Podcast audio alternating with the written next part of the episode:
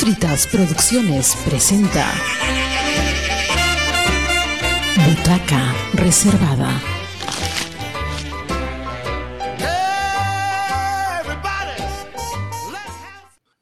A ver, Ernesto, eh, quisiera aportar ahí.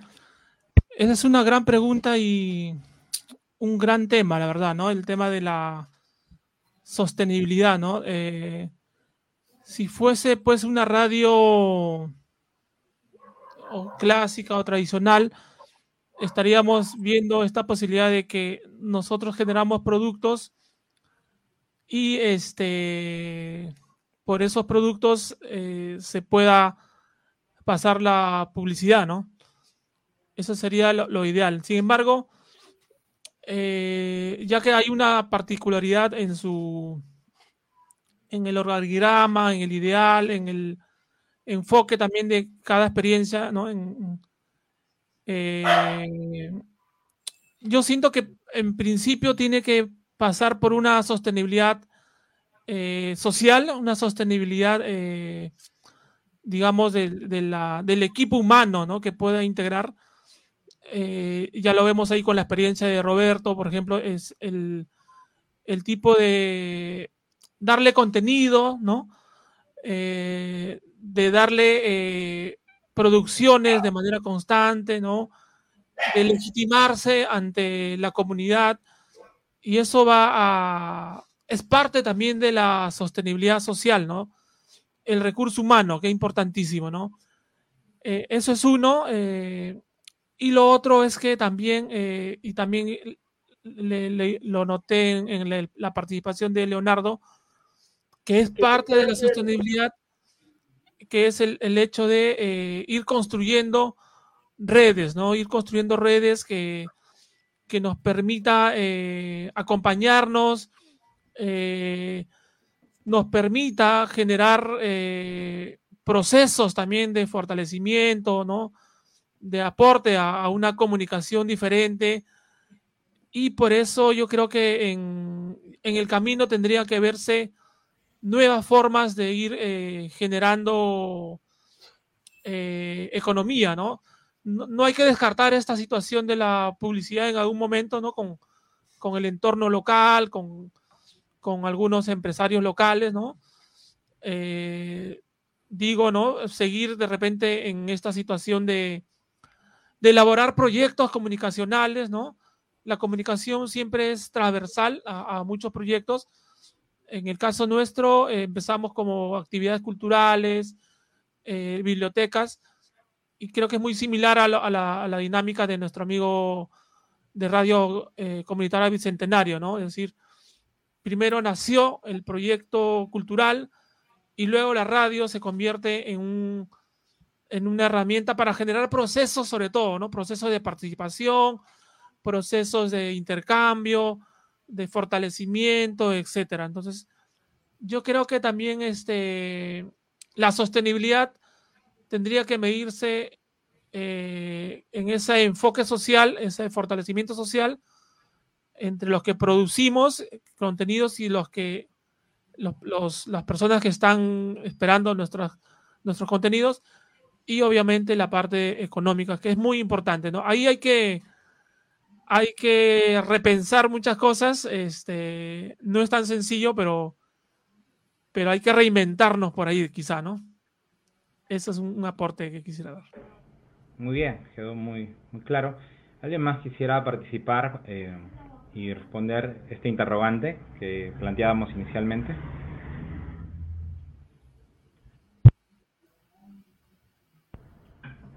No está Leonardo, pero quisiéramos eh, las impresiones de Roberto. Mm. bueno, como no, este, si es una pregunta, ¿se me escucha? Por favor. Sí. Eh, este, me hubiera escuchado, gustado mucho también escuchar el, testimonio de Leonardo, porque él ya está 20 años haciendo esto, ¿no? Así que es muy fácil saber que saque de la galera nomás los, los trucos y retrucos que ha tenido que hacer para sobrevivir veintitantos años. Yo puedo hablar de teatro, pero de radio no sé si tanto. Este, Bueno, eh, eh, creo que eh, la respuesta de, Eddie me, satisface en el sentido de que no hay que pensar esa sostenibilidad exclusivamente en términos económicos, ¿no? sino también en, términos sociales, en esa legitimación que tiene uno frente a la comunidad. pero, sin embargo, también creo que podemos generar algunos recursos, pero de manera indirecta. Por ejemplo, se me ocurre, este, ahora que estamos asociados, en el caso de las producciones escénicas con la, venta de tickets de entradas, eh, virtualmente también, eh, a través del YAPE y las otras aplicaciones que existen, uno empieza a percatarse que a mayor difusión de, nuestras, de nuestra oferta eh, cultural, de igual manera se incrementa el número de, de entradas, de, venta, de compra de entradas y por supuesto de los ingresos de la radio. perdón, no de la radio, sino del centro cultural.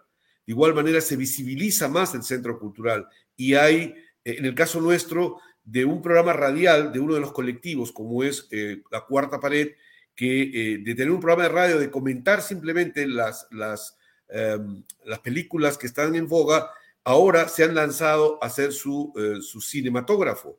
Han hecho una pequeña inversión en el poder este, hacer el, el cinematógrafo y, ya eso implica nuevamente incrementar las audiencias, vincular eh, temáticas totalmente distintas, porque antes solamente hacíamos teatro y estábamos encerrados en el mundo teatro, pero cuando se abren a otros eh, aliados estratégicos que tienen sus programas de folclore, que traen entrevistados, que traen inclusive políticos que están en campaña y que tienen que tocar el tema de la actividad cultural, se va ensanchando la perspectiva.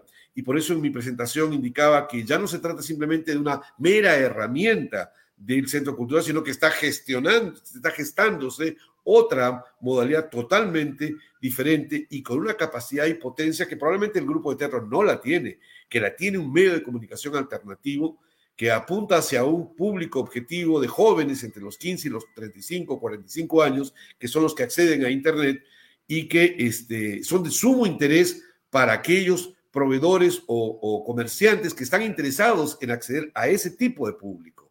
Entonces, no sé si la publicidad eh, será el camino de la, sostenibilidad, pero sí creo que la radio puede ser una herramienta que nos puede llevar a visibilizar las actividades y en consecuencia van el incremento y de manera indirecta, de manera indirecta lograr este, su sostenibilidad económica. Pero eh, Eddie, tú también mencionaste los voluntariados, ¿no?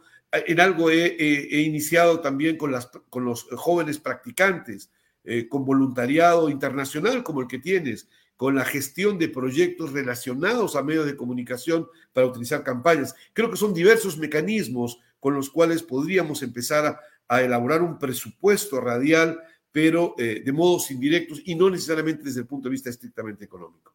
Pero la sostenibilidad más importante es la que has mencionado, Eli, ¿no? La sostenibilidad social, el grupo humano que funcione, que se sostenga en el tiempo, porque eso es quizás lo más primordial. Pero bueno, creo que Leonardo puede darnos una pauta. Leonardo tiene la receta. Claro. para sobrevivir. Leonardo, este, todavía estás por aquí. Muy bien. Claro. Eh, bueno, replanteamos la pregunta. Ese, no, no, he estado escuchando. Eh, ese es un problema muy serio, ya, porque eh, estamos hablando de medios de comunicaciones con distintas características y de grupos de poder económico en los medios de comunicación y eh, cómo el Estado ve esta situación. Entonces, la, la, gran cantidad de, o sea, la gran mayoría de, radios comunitarias, educativas o como quieran llamarse, o, todo esto, eh, hemos tenido que sobrevivir a la, a la, al, tema económico, ¿no? En Ucamara, al inicio, muy al inicio, eh, se hacía con una propina y un voluntariado de, las radios. Pero no se puede sostener un proyecto a largo plazo que transforme eh, la realidad sin, sin una subvención a gente, eh, compañeros que puedan hacer de, de, la comunicación, o sea, una carrera permanente en su vida, pues, dedicarse a eso, ¿no? no se puede, es, es imposible. Pero allí, eh, algo de eso fue, ocurrió en la década pasada con las radios AMARC, las redes grandes ¿no? de AMARC, eh, ALERC, y que eran más de, talla internacional, ya, y los de nacional, pues en Perú, eh, la CNR y otras más. Y fíjense que todo, todas estas, yo fui, yo fui de la última directiva que cerró la CNR ¿ya? Y la CNR tuvo un, un, proceso interesante desde su origen, cuando se perdió la capacidad de pensar políticamente la, el trabajo, lo que quedó fue el dinero y el dinero se esfumó pronto. Entonces, por lo menos habían pasado unos tres o cuatro directivas que, que se tiraron el dinero de, de las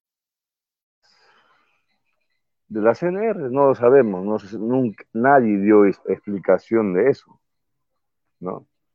Eh, AMARC ya, también es una organización grande que, eh, por poner unos ejemplos, como está pasando con las grandes redes, ¿no?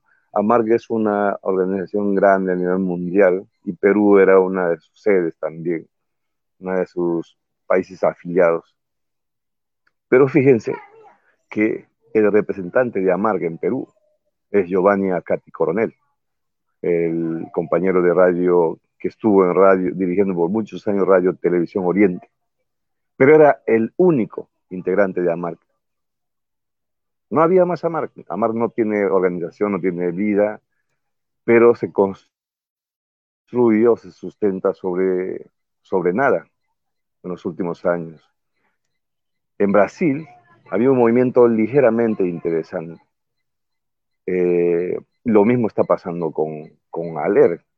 Hasta el año, hasta una década atrás, eh, hubo un proyecto enorme que se llamaba Aler 2020 y, se pensaba la, la, comunicación de este ALER en América Latina y los proyectos, la sostenibilidad, todo eso, se invirtió muchísimo dinero.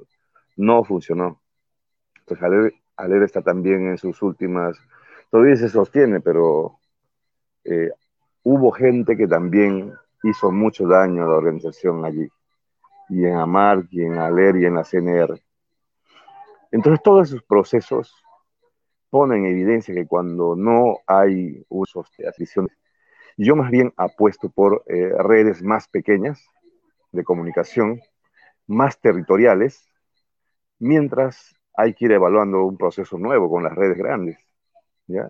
No, nadie está hablando sobre esos temas, pero en los últimos 20 años han desaparecido, igual, como, igual que los movimientos eh, de jóvenes, de trabajadores, muchos han desaparecido. ¿no? Entonces, no, no fuimos capaces de mirar lo que estaba pasando. En el caso del, trabajo nuestro, ya nosotros no percibimos del Estado nada, ni en publicidad, ni nada, ¿no? Ya, excepto algunos que mencionaron los estímulos económicos del Fonsitec, que 5 eh, mil, 10 mil soles en, dos oportunidades.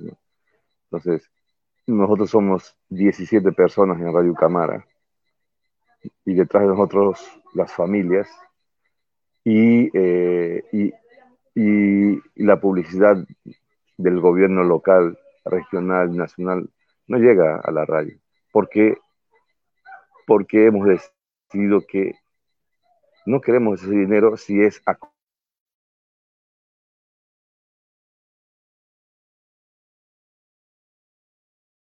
Parece que perdió la señal. Sí. Muy bien. Leonardo. Leonardo. Pero bastante, bastante importante lo que nos venía mencionando, ¿no? Acerca de, la realidad de... Hola.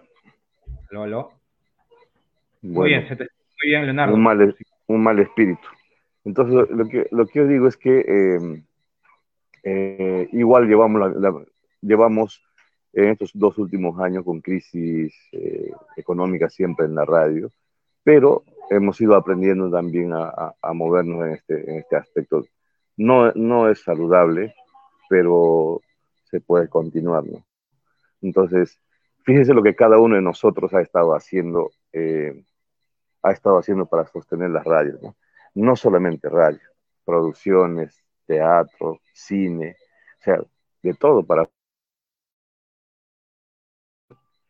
para poder encontrar un tipo de, financiamiento.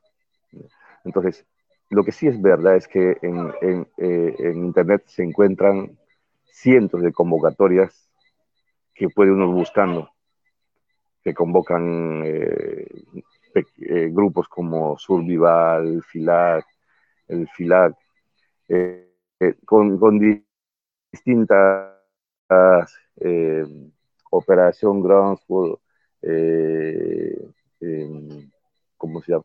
Pero hay varios, ¿no? Con presupuesto bajo, y otras organizaciones también grandes de comunicación que apoyan.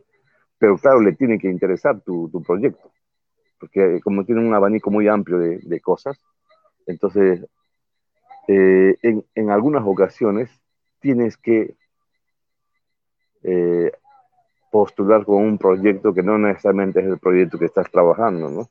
Pero para, para tener algún, algún presupuesto y seguir trabajando con los demás proyectos, ¿no? Entonces, de esa, de esa forma se puede, se puede continuar un poco, pero igual eh, el tema de la seguridad salarial no es seguro el tema de, la, de los beneficios de cada trabajador no es, no, es vergonzoso, ¿no? Pero fíjense cómo nuestras radios pueden transformar la realidad con gente haciendo cosas que las radios que tienen cantidad de dinero. Y que lo que hacen es echarle barro a la población. Entonces, eh, ahí sí yo creo que el Estado podría invertir, en algún momento se conversó al respecto desde la CNR, no sé cómo quedó eso, con Corte y, y, la señora Lupe Barresueta. Hay mucha gente que todavía sigue ahí en Concord TV que formaron parte de la CNR, ¿no? Entonces, eh, yo pienso que se tendría que volver a generar una conversación al respecto, ¿no? para pensar no solamente en, qué nichos de, económicos buscar, sino proyectos de ley donde las radios comunitarias, que hacemos un trabajo que el Estado no hace, que, que, Radio Nacional no hace. Radio Nacional con, con lo justo repite sus programas como si se tratara todavía de un país uninacional, y somos un país diverso. Debe haber radios en cada cultura, en cada diversidad, en, cada, todas las diversidades, ¿no? que hay. Y para eso estamos nosotros, bueno, en eso estamos nosotros trabajando, todas las radios comunitarias. Y yo creo que por esa razón tendría que eh, pensarse, y, de esto sí que los congresistas no entienden nada, ¿ya? pero se podría ir eh, pensando, ¿no? Como perfilar un proyecto de ley que se debata, se aprueba, se, todo eso, y, y beneficie a las redes comunitarias.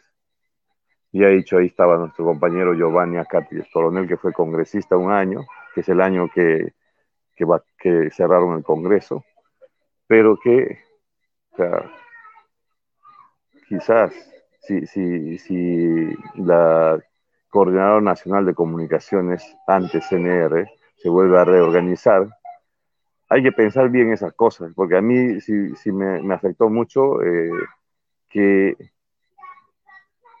cómo se soñó la CNR y cómo se llegó a sostener la CNR económicamente era rentable, ¿ya? y cómo además de, de desaparecer los dos millones de, de, soles o de dólares que había, se quedó endeudadísimo con los aliados casi todos los aliados no, no, no, no se les pagó lo que la CNR contrataba con publicidad nacional. Entonces, si vamos a repetir ese esquema, pues eh, creo que deberíamos sentarnos a pensar para, para no, no, no, seguir el mismo camino, ¿no? Entonces, hay, yo creo que hay nuevos horizontes, hay, nuevas, hay nuevos nichos en el mundo también que se van abriendo sobre las radios. Si nos atrevemos a hacer esto y más, si ya, si ya estamos haciendo todo esto, es que somos capaces de hacer más cosas. Y por esa misma razón debemos tener, eh, pues debemos organizarnos, ¿no? Eh, enredarnos para ir buscando mutuamente eh, la sostenibilidad de nuestro trabajo. Porque ese es eso principalmente, la sostenibilidad del trabajo. ¿Cómo puede, por ejemplo, manejarse Roberto con toda esta iniciativa que tienen allí este, con voluntariados? Los, los, voluntarios son aves de paso, ¿no? Entonces, se necesita gente soñando día a día, compañeros que le apuesten a todo día a día gente con quien puedas trabajar procesos grandes. Con voluntariado no se puede hacer eso. No se puede hacer. Ayudan mucho, sí. Y de eso, eh, pues muchos. Nosotros también hemos tenido algunas veces voluntarios, pero vienen, sí, aprenden y, y luego se tienen que ir. Pero una persona que se queda 5, 3, 4, 5 años o 10 años, como en el caso mío más de 20 años, pues caminas procesos y vas, vas, vas, en él, en sus hijos, en, la generación que, que, van viniendo detrás de él. Sí. Entonces, yo sugeriría que, eh, provocado por, por ustedes mismos, o provocado por todos, hagamos un conversatorio sobre esto. Creo que hay gente que puede ayudarnos a mirar cosas al respecto, ¿no? Eh, para, para ir conversándolo más y para ir, eh, para ir trabajando con más, con más ilusión ¿no? en, nuestros, en nuestros territorios. Sí, compañeros. Muchas gracias por tu aporte importantísimo para poder tener una mirada Ernesto, permíteme un breve comentario. Me parece muy interesante lo que está comentando Leonardo y sobre todo me, me quedó mucho la duda sobre esta propuesta de redes pequeñas eh, a través de micro, micro donaciones, ¿no? Eh, en que la comunidad de modo directo, efectivamente, tener publicidad eh, política, por ejemplo, cuando hay campañas políticas es muy tentador, ¿no? porque te ofrecen el oro y el moro, pero ya sabes que el editorial de tu voz este, pierde inmediatamente objetividad porque eh, va dirigido hacia un determinado... Y, aquí en Tacna, donde las empresas mineras andan buscando también legitimación, el gran problema de las radios locales precisamente es eso, ¿no? Una vez que entran al juego de las empresas mineras o de los candidatos políticos que están en elecciones, simplemente cambia su perspectiva de cómo informar. Eh, pero este, eh, ha, aparecido nuevas experiencias de radio. Eh, en el caso nuestro nos hemos querido mantener en el ámbito de la cultura precisamente por ello, no entrar en la nota informativa, pero es muy difícil no hacerlo como efectivamente aconteció en los últimos conflictos sociales que han, ocurrido aquí en, el, Tacna y también en el resto del sur del Perú, en la que tuvimos que establecer una posición y una editorial porque era imposible no manifestarse, no expresarse al respecto. ¿no? pero hay que encontrar mecanismos para darle sostenibilidad. Y también estoy de acuerdo con Leonardo que lo que necesitamos son soñadores, ¿no? Son soñadores más que aves de paso. Precisamente por eso el grupo de Centro Picante, este, su eslogan para celebrar los 25 años del grupo de teatro es sembrando máscaras o sembrando sueños en el desierto desde hace 25 años. Muy bien. Quería añadir algo con respecto a lo que dice Leonardo y Roberto y no sé, eh, yo generalmente estos procesos que han quedado truncos en el tiempo, este, es muy importante, como dice eh, Leonardo, eh, analizar ¿no? un poco todos estos procesos. Parece que también ocurrió en otros sectores, Roberto, ¿no? Me imagino en el teatro, ¿no? Un espacio muy solidario, ¿no? Eh, también, bueno, en la fotografía, ¿no? Yo vengo también de la fotografía. y en otros sectores así culturales, ¿no? Que se empezó con un proceso interesante de fortalecimiento histórico y en el camino por estas situaciones que, este, como comenta este Leonardo, ¿no? Sin embargo, a pesar de eso, me, como dice, creo que hay otro contexto, ¿no? Yo siento que, y eso también eh, he percibido que eh, se están dando cuenta de esta dinámica digital, de esta forma de, de, enfocar también la comunicación que ha abierto un, algo muy nuevo, me parece.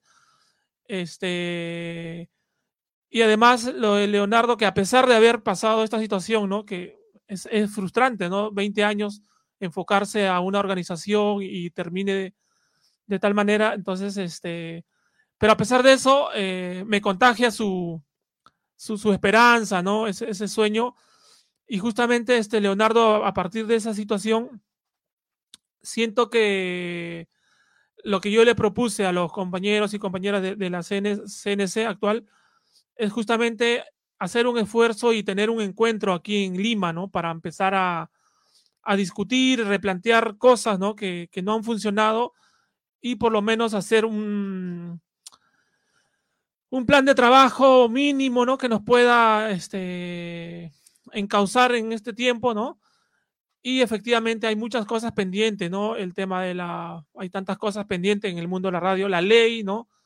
Creo que Argentina, Ecuador ya tienen su ley de, radio y aquí en Perú, este, no lo tenemos, ¿no? El tema de la publicidad, son tantos temas, la verdad, que ojalá que se pueda replantear, ¿no? Esas cosas en, este encuentro nacional que pretendemos hacer aquí en, la ciudad de Lima, ¿no? Entonces, voy a, voy a conversar también con, los miembros de la CNC y qué bueno que Leonardo mencione eso, ¿no? Mencione esta situación que no ha funcionado y cómo podemos en el camino eh, ir este, mejorando esta situación, ¿no?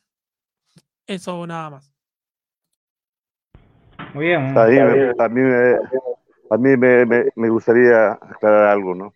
Eh, o sea, la CNR sí tenía posibilidades, sí tenía, sí tenía cómo. Y, y, se había posicionado bastante en el Perú. Y sus asociadas, pues éramos radios que estábamos peleando una, todo, toda esta realidad en el Perú que estaba complicado hasta ahora, ¿no? Entonces, pero una de las cosas que, que dañan cualquier organización es la, falta de honestidad. La falta de honestidad con tu propia organización, con tu propia, contigo mismo, con, con tu propia gente. O sea, una oficina de coordinación en Lima que jamás sintió lo que eh, se estaba pensando, lo que se estaba gestando en, en provincia o en, en, en, el interior del país. ¿no? Yo creo que cuando eh, se pierde esta conectividad, inmediatamente, como decía, aparece, a ver, eh, aparecen los cazadores de, fortuna. Entonces, eh, por eso, durante un buen tiempo nosotros no, no decidimos no, no asociarnos con, con redes grandes y más bien trabajar redes locales y con redes más pequeñas también en otros países, pero con una dinámica distinta. Entonces, considerando que no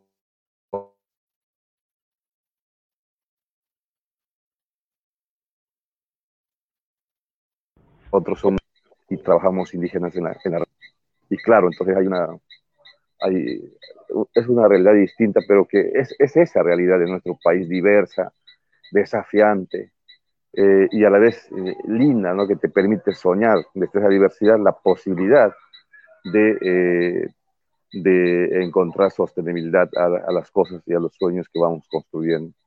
Eso sí me parece importante y me alegra esta reunión, pues, que se empiece a soñar nuevamente, o sigamos hoy, porque ya se están haciendo cosas, ¿no? No, no vamos a empezar de cero, todo lo que estamos haciendo se, va a continuar.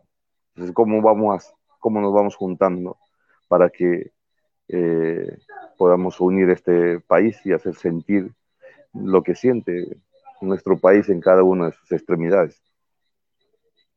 Gracias.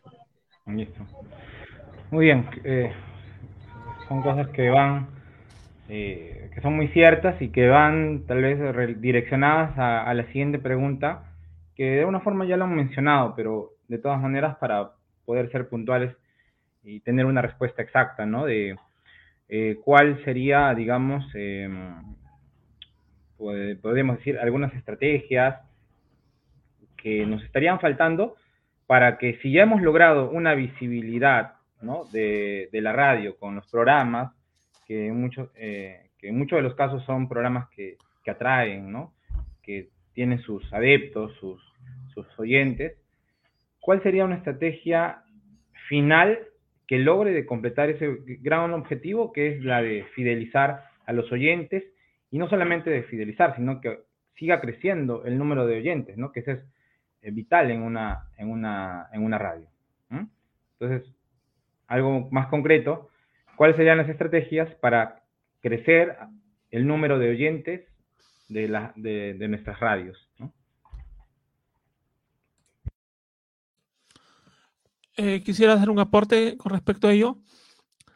Este, yo siento que la información es tan amplia, tan vasta que, que estamos hablando de públicos muy, muy diversos, ¿no? Muy amplio. Entonces, efectivamente, eh, cuando uno empieza a, hacer un proyecto de un programa, digamos, sencillo, ¿no?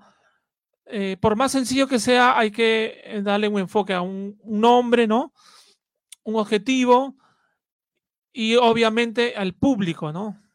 Y siento que hay que, hay que en lo mínimo, hay que ir segmentando también a, segmentando al público, ¿no? Es decir, si un grupo, eh, los programas que aquí hemos ido eh, realizando, eh, los maestros, ese grupo de maestros o esta persona responsable va construyendo en el camino a un público, ¿no?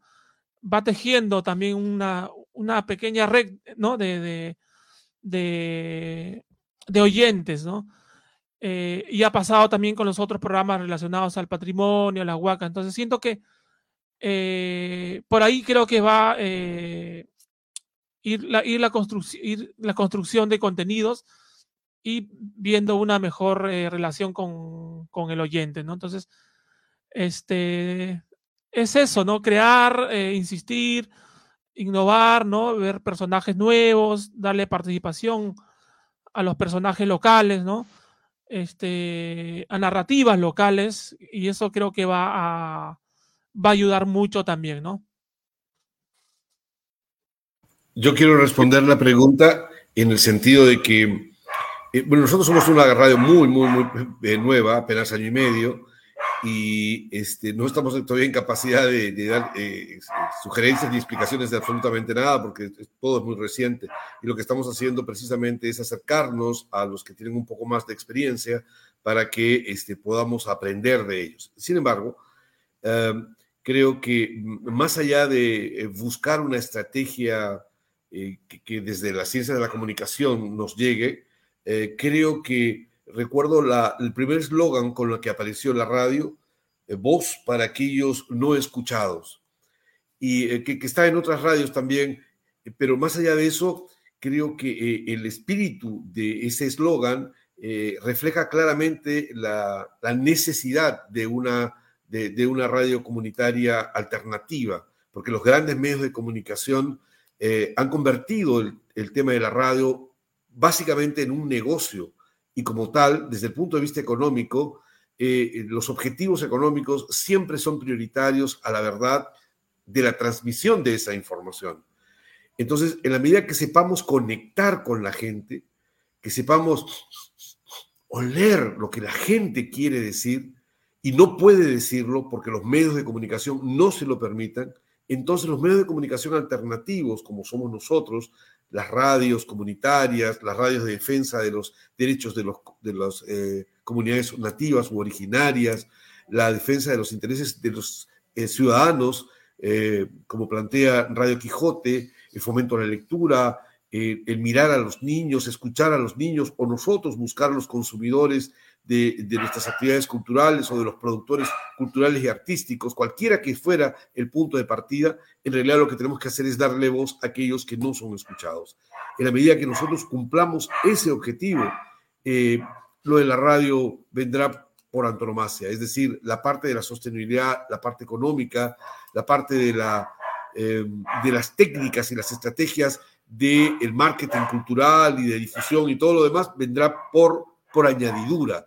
De lo que realmente vale la pena es no olvidar a aquellos que no están siendo escuchados y nosotros servir de puente para que eso ocurra. Gracias, Roberto. Leonardo, ¿algo que quisieras compartirnos?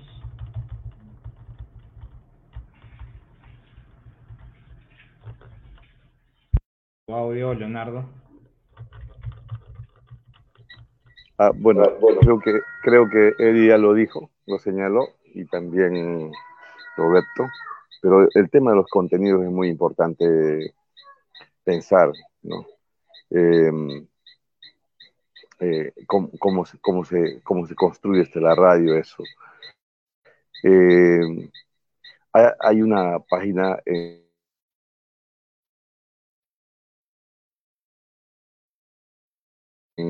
un Facebook en Internet, alguien que sale a entrevistar a personajes famosos y mendigos, da igual, ya, pero la cantidad de visitas que tiene es increíble, ¿no? Y es, y es que la gente cuenta su vida, su historia.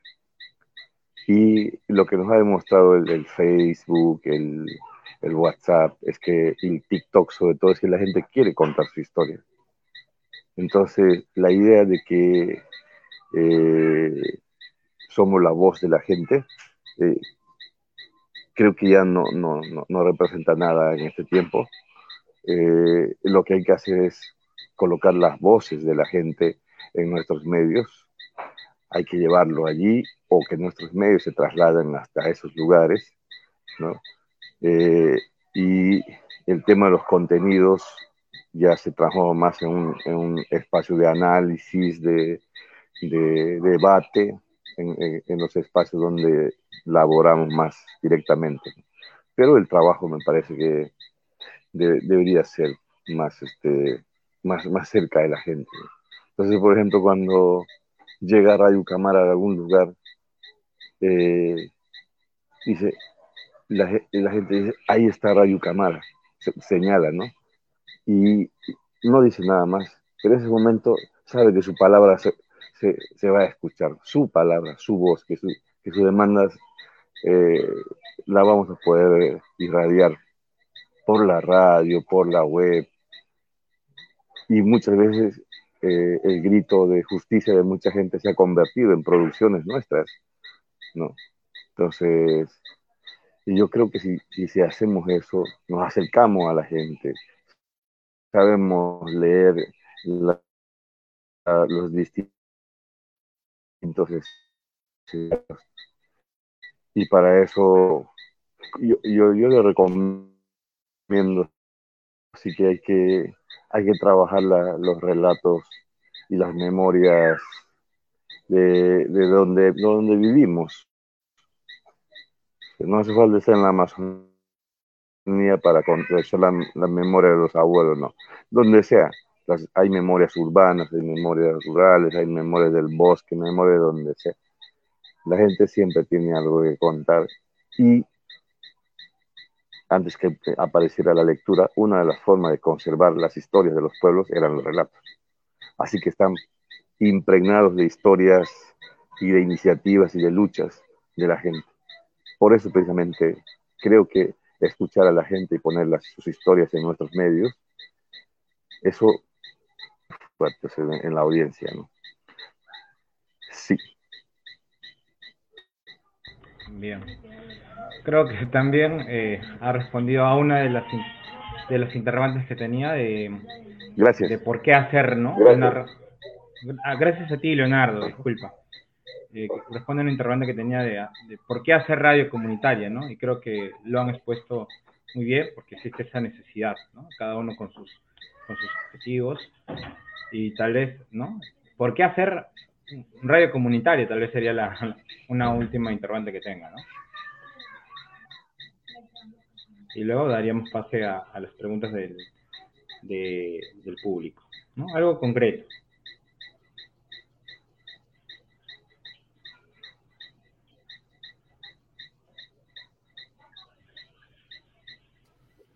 Bueno, porque hay que visibilizar eh, las voces de aquellos que no, que no tienen cómo expresarlas, sea que lo utilicemos nosotros como intermediarios o sea que directamente esas personas puedan contar sus propias historias. Creo que Leonardo ha sido muy categórico y este, nos, nos cuenta su experiencia de tantos años en la radio, ¿no? Eh, en el caso del teatro, yo puedo, eh, ¿por qué hacer teatro? Porque esta es la única manera y estilo de vida que tengo para contar, ¿no? Soy un contador de historias y la radio es un amplificador de, esa, de ese contar historias, ¿no? En ese sentido, ¿por qué hago radio comunitaria? Porque quiero amplificar esas historias que normalmente las hago en el teatro, pero esta vez voy a con los micrófonos a ir a donde las personas que quieran contar historias para que ellos cuenten sus propias historias. Y si hay un rasgo que me gustaría que Radio Comunitaria tenga, sea este, el de la ficción. Me gusta mucho el mundo de los podcasts. Eh, tenemos varios podcasts que hemos colgado precisamente sobre nuestras historias locales, nuestras historias teatrales, etcétera. Pero este, la fascinación, recuerdo de niño cuando había un programa de agricultura, del Ministerio de Agricultura, no sé de dónde, y hacían microsecuencias sobre cómo sembrar mejor en las chacras. Eran seis de la mañana. Y los días domingos corríamos, todos mis hermanas y yo, a la habitación de mi padre de mi papá, de mi mamá, para poder escuchar este, esas historias. Yo creo que esa fantasía ha quedado eh, y, es quizás uno de los embriones ocultos por los cuales este, la radio me ha perseguido y me ha fascinado tanto durante tanto tiempo. En mi caso, Ernesto, el amor a la radio eh, está muy ligado a que nos interesa mucho eh, construir una narrativa local, que esté muy ligada a la identidad local también, eh, porque sabemos que han vulnerado ahí un derecho importante, es decir, el derecho a la comunicación, ¿no? El derecho a tener un, estar informado, a tener, a tener un espíritu crítico eh, y que la gente, nuestra gente también tiene una idea, tiene una opinión, tiene un criterio y eso lo comparte eh, ahora, ¿no? Entonces, creo que hay que retomar ese tema fuerte también, el derecho a la comunicación, ¿no? Bien. Una, una última interrogante y más que, que, una pregunta es simplemente que puedan eh, decirnos, ¿no? Cómo los ubicamos a cada uno de ustedes en las redes sociales, ¿no? Los grupos eh, chat, ¿no? Cualquier información acerca de, de, de, sus programas y de la radio, pues, ¿no? ¿Quién empieza a compartirnos esa información muy importante? En caso, tenemos la página web eh, www.quijoteradio.net y este tenemos, bueno, estamos eh, utilizando mayormente el, Facebook, ¿no? Que nos es muy popular aquí en, Lima, en esta zona. Y, eso, eso hemos estado avanzando en ese sentido. Bien, gracias Eddie de Radio, de Quijote Radio. Leonardo. Bueno, en mi caso, es este, www.radio200b.com, es también la, web de nuestra radio, y mi correo personal es rob, de Roberto, robpalsa.gmail.com. Y ahí este, me, pueden encontrar cuando crea conveniente. También tenemos el, tema de los podcasts, ¿no? En Spotify. sí, en Spotify. Como Radio Bicentenaria. Eh, a mí el internet me está fallando un poquito. Está fallando un poquito el internet. si escuchan unas ranas por ahí, es que así la mejor. Sí, sí. Este, Ese es el nuevo internet en la selva. ¿ah? Sí. se ha, vuelto, es vivo al lado, cerca del río. Entonces, Hay unos botes que pasan por ahí. Este, eh, una cosa muy puntual, yo creo que hay que insistir en seguir haciendo la radio que hacemos, comunitaria, eh, porque es la única radio que es capaz de, salirse de los cánones de la comunicación, de la estructura mental que tienen las los, medios de comunicación. Y nosotros, ya sea por convicción, eh, por la necesidad de ampliar el horizonte de nuestro trabajo, nos dedicamos a hacer más allá del trabajo de la radiodifusión. Entonces, transformando cada realidad en que vamos entrando. Entonces, y además que las radios comunitarias son las radios incómodas. Pues. No hay ninguna radio que, comunitaria que no sea incómoda al poder, a la empresa. Entonces, por eso hay que seguir haciendo la radio que hacemos. Para que nuestra gente, nuestras, nuestras comunidades tengan, cuando ya todo el mundo cierra sus micrófonos, los nuestros, o nuestros los espacios, los nuestros que en abiertos. Bueno, mi, les invito a visitar la, nuestra cuenta en YouTube. Ingresen como Radio Ucamara y tenemos las producciones allí.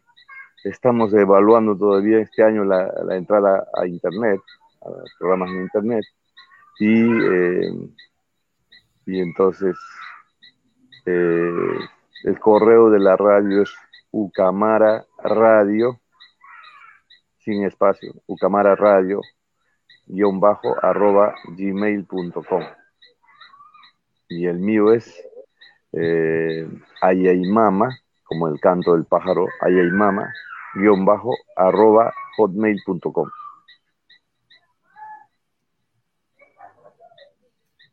Muy bien, muy bien, Leonardo. Y bueno, yo no soy, no soy ajeno tampoco. Hola. Aló, aló, Leonardo. Gracias. Bueno, ya para concluir, no, no quiero extenderme, pero también quiero expresar de que no soy ajeno al tema de, de la radio también pertenezco a una radio, tal vez no es de tipo comunitaria, pero eh, tiene la misma intención. De, expresar o de comunicar, pero eh, a, través de la web, ¿no? A través de la web tuve la oportunidad de ingresar eh, por el simple motivo de que estaba haciendo radio de forma, por un hobby, por un tema de hobby, de pasión, alguien me contacta y me dice que está interesado en que, pueda participar en, otra radio, ¿no? Y me contacta y, es así como ingresó al mundo de la virtualidad. Ya lo había hecho anteriormente de forma personal, pero luego fue algo muy interesante, muy, algo inesperado, ¿no? El hecho de que alguien quiera que pertenezca a una radio eh, internacional, ¿no? Fuera de Perú. Y bueno, también eh, soy un apasionado de la radio. Bien, ahora sí, muchas gracias por todas, eh, por impartirnos esas experiencias. Y ahora también vamos a darle voz a nuestro, a nuestro público, ya que también de eso hemos estado hablando, y a ver si hay preguntas de, del público que nos ha estado escuchando atentamente. tenemos ahí saludos, Roberto Palza. en realidad saludos a, a todos ustedes y a cada una de las comunidades del, de los sectores, ¿no? De donde nos están viendo. También de antemano, feliz día del feliz día mundial de la radio, ¿no? Gracias por la labor que nos comparten aquí. Fiador Colors. Medi Ramos, saludos amigos. Y bueno, en espera también de las de las preguntas, ¿no? Que del público para que puedan hacerlo. Correcto. Muy bien. Anotado, Leonardo, el correo que nos has compartido también.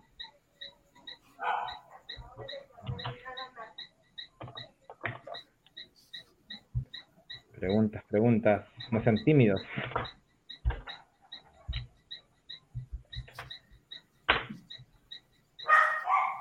Ahí.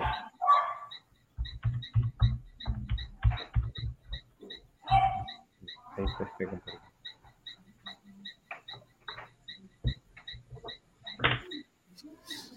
Ya tenemos las preguntas.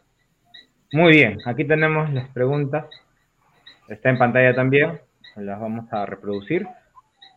Y la pregunta viene de Medi Ramos. ¿Han pensado en intercambiar contenidos entre las radios? Bueno, yo tengo la respuesta, pero lo, voy a dejar que lo, que lo respondan ustedes mismos, ¿no? Eh, bueno, yo, yo sí, a mí me gustaría mucho poder intercambiar algunos este, programas, pero más en la figura del trueque. Me gusta mucho la idea del trueque.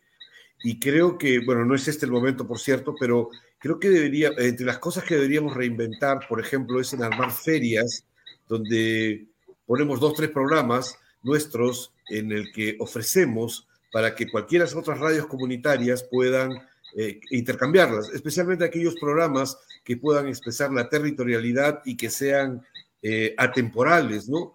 Siempre será interesante conocer cómo funciona la poesía en Tacna o cómo funciona la realidad de los comerciantes en los mercadillos de Tacna o cómo es el, el, mundo del teatro en nuestra región en contacto con otros países o sobre el, el Aymara eh, con resabios del Puquina en, en la zona de, de, de, Tacna, Arequipa y Moquegua, que, que está en, en, un franco proceso de, de extinción total.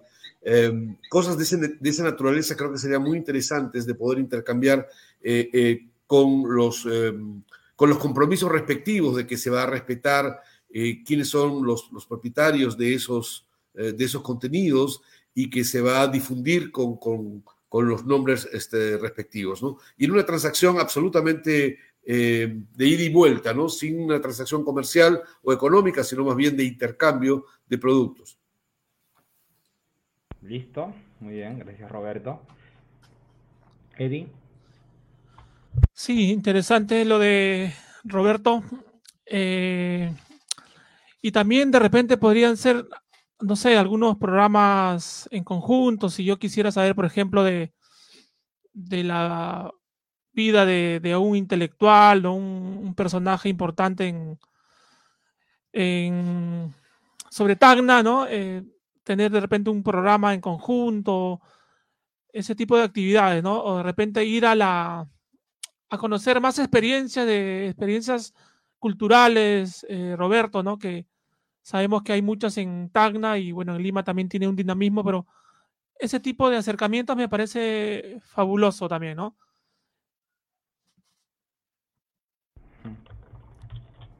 Correcto, correcto. Mm. Muy bien. Sí, sería muy interesante, ¿no? Y bueno, también nos habías eh, ya hecho la invitación a, a, este evento que tenemos en marzo. no sé si nos podrías este, eh, volver sí. a... Eh, sobre eso, como le digo, eh, hay toda una serie de... Ya. Todavía no nos hemos reunido. Eh, ya hemos avanzado en el tema del un poco en la parte logística. Queremos que sea esta actividad aquí en el barrio Quijote. Eh, sí podemos este, acoger a muchas, bueno, no tantas, algunas personas de, de, regiones. Y lo que podemos hacer es, este, bueno, vamos a tomar contacto con cada uno, con Leonardo, con nuestro amigo Roberto, para explicarle en detalle, ¿no? Un poco los lineamientos y, y recuerden que es un encuentro después de, bueno, después de la pandemia, después de muchas reuniones virtuales que nos va a permitir replantear muchas cosas justo en este momento donde nuestro país atraviesa pues una situación muy, muy, muy difícil. Entonces, las radios creo que en este momento pueden construir, contribuir mucho a, a esta, bueno, en parte a esta salida que, que está bien complicada, ¿no?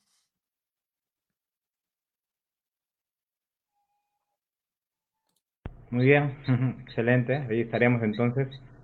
Y bueno, Roberto será el que nos dé mayores detalles, ¿no? A través también de Radio Bicentenario. Eh, Leonardo. Sí, eh, nosotros tenemos varias producciones que no hemos podido compartir todavía, pero estamos terminando de armar nuestra página web donde vamos a subir los audios, podcasts, entrevistas y eh, en el transcurso del año vamos a tener algunos programas en vivo por internet. Estamos trabajando en eso. Eh, y la, la, la, otra posibilidad de colaboración sería pues eh, ver cómo, cómo vamos eh, compartiendo las cosas que hemos hecho, ¿no? Y sobre todo lo que el, el acontecer, por ejemplo, campañas fuertes. las, en dos semanas, en el mes de marzo tenemos eh, pedido por el pueblo Maijuna. El pueblo Maijuna es uno de los pueblos indígenas que fue golpeado en la época del caucho.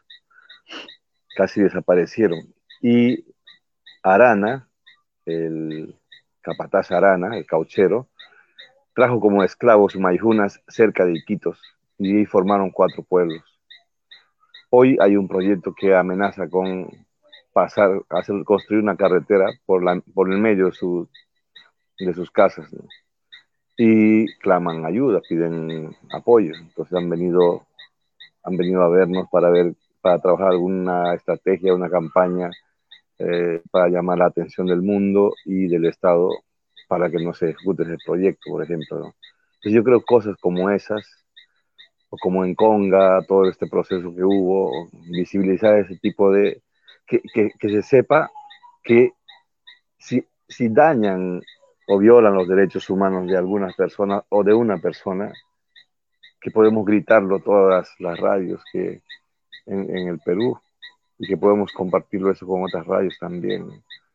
Eh, para, para que podamos sentirnos, porque emocional, o sea, emocionalmente estamos como divorciados, no sentimos lo que pasa a, la otra esquina de la, de la calle, ¿no? O, o, hay mucha indiferencia y todo eso no, no, nos hace bien. La crisis en el país tiene mucho que ver con eso. Entonces, Eddie, Roberto, eh, yo con mi pantalla bien chiquito apenas puedo ver los nombres compañeros. Eh, eh, juntémonos, si hay esta reunión en marzo, ojalá podamos estar. Eh, nosotros tenemos varias actividades en marzo en, en Brasil, como les conté al inicio. Eh, el primer encuentro Cucama allá, que es con muchísima gente, en el San, Pablo de Olivenza, en el Alto Silomoesio. ¿no? Eh, y estamos preparando todo un proceso porque la radio lo, ha impulsado desde el año pasado. Por ejemplo, iniciativas como esa nos financia los encuentros del FILAC, donde ustedes también pueden, pueden tranquilamente postular. ¿no? Eh, ya, ya, ya, ya, nos, conversaremos un poco so, sobre eso y otras cosas. Entonces, eso, ¿no? Que, que, que, las radios comunitarias, que las radios que trabajamos muy cerca con la gente, pues no, no podemos quedar callados ante las injusticias en cualquier parte del Perú o del mundo, que tengamos algo que decir siempre y que sepamos decirlo bien, que lo gritemos bien,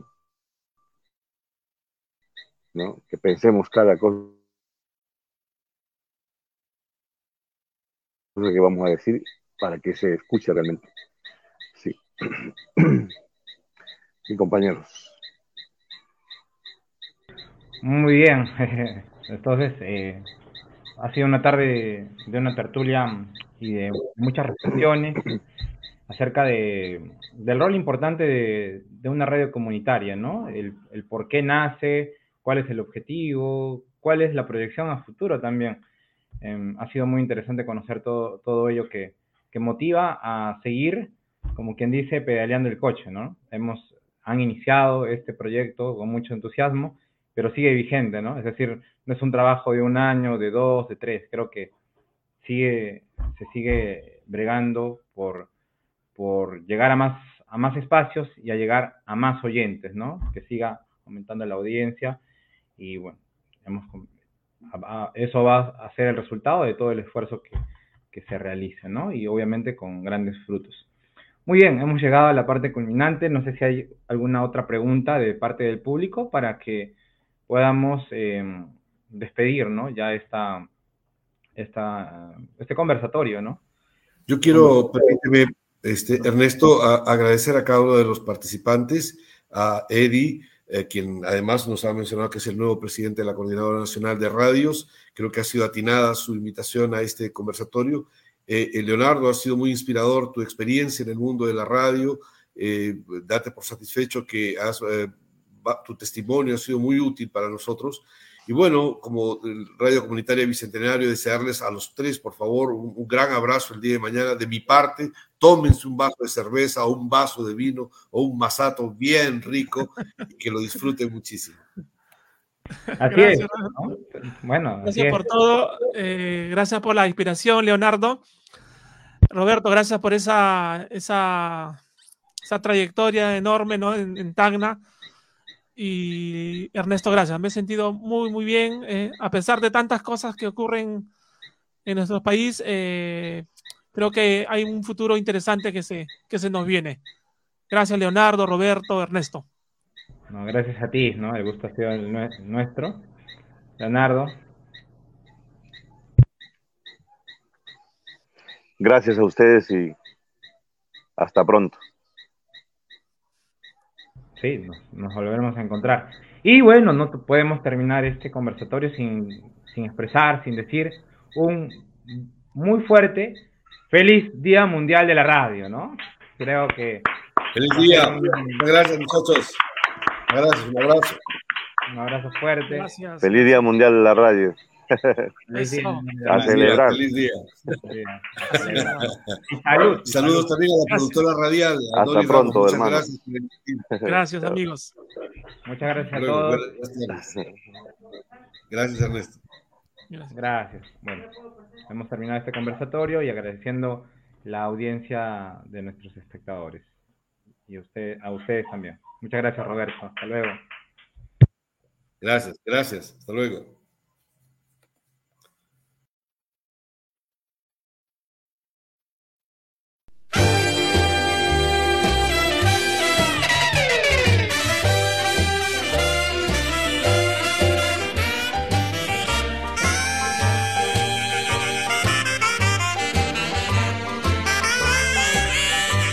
Papas Fritas Producciones presentó Butaca Reservada.